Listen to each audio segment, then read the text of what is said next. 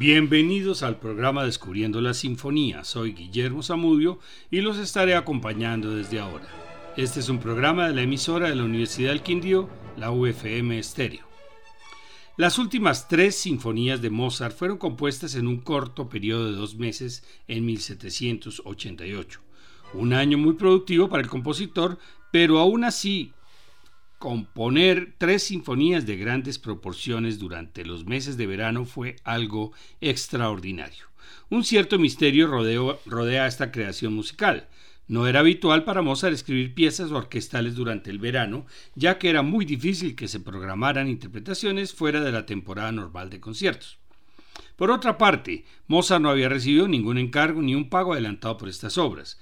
Algunos creen que el compositor tenía una necesidad intensa de expresarse que no pudo esperar que le llegara por encargo. Sin embargo, él era un artesano que trataba de vivir de sus composiciones, aunque no siempre lo logró. No podía permitirse el lujo del arte por el arte mismo, por muy apasionado que fuera su deseo de autoexpresarse. Probablemente escribió las sinfonías para conciertos programados en el invierno siguiente que no se pudieron concretar, pues la sinfonía número 40 se estrenó en abril de 1791 con la dirección de Salieri y parece que las otras dos no se interpretaron en vida de Mozart. La sinfonía número 40 en sol menor K550 fue compuesta entre el 25 de junio y el 25 de julio de 1788. Al fijarse en la partitura original, podemos apreciar la genialidad de Mozart. El manuscrito está casi sin corrección ni tachones, trasladando al pentagrama, pentagrama la música desde su mente y que en vez de crear estuviera copiando la música de un papel a otro. La Sinfonía 40 tiene un carácter trágico y desgarrado que se puede identificar con las circunstancias vitales de su autor mientras la escribía. Algunos la han denominado como trágica. Sus cuatro movimientos son Molto Allegro, una de las piezas más conocidas de la música clásica, Andante, Minueto Allegretto y Allegro Assai Final.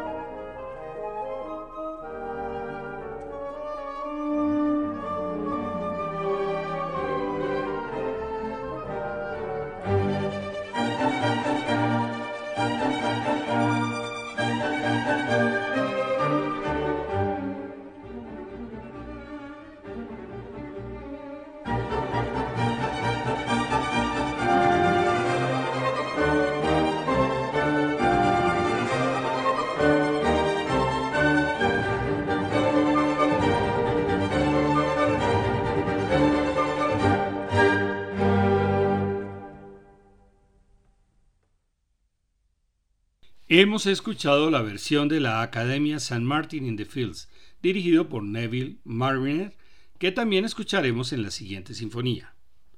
La Sinfonía Júpiter número 41 en Do mayor K551 está considerada una de las mejores sinfonías del mundo, especialmente su final, denominado a menudo como Sinfonía con fuga final. Mozart completó esta obra el 10 de agosto de 1788 y fue la última que compuso y también la más larga. El nombre de Júpiter no proviene de Mozart, sino probablemente del empresario Johann Peter Solomon, quien llevaba los conciertos de Haydn a Inglaterra. Según Otto Erich Dodge, en esa época Mozart se preparaba para celebrar una serie de conciertos en el casino, en un nuevo local de propiedad de Philip Otto. Incluso envió un par de boletos a su amigo Michel Puchberg, pero no se ha determinado si se llevaron a cabo. Sus cuatro movimientos son Alegre vivace, también muy conocido por sus acordes marciales, Andante cantabile y Minueto allegretto y finalmente Molto allegretto final, considerado un fragmento sinfónico más completo de la época clásica. Con su sinfonía número 41, Mozart nos muestra su lado más maduro y nos introduce de lleno en el clasicismo. En estas dos últimas sinfonías, su genio sobrepasó todos los modelos existentes en ese momento, abrió nuevas puertas para los músicos del futuro.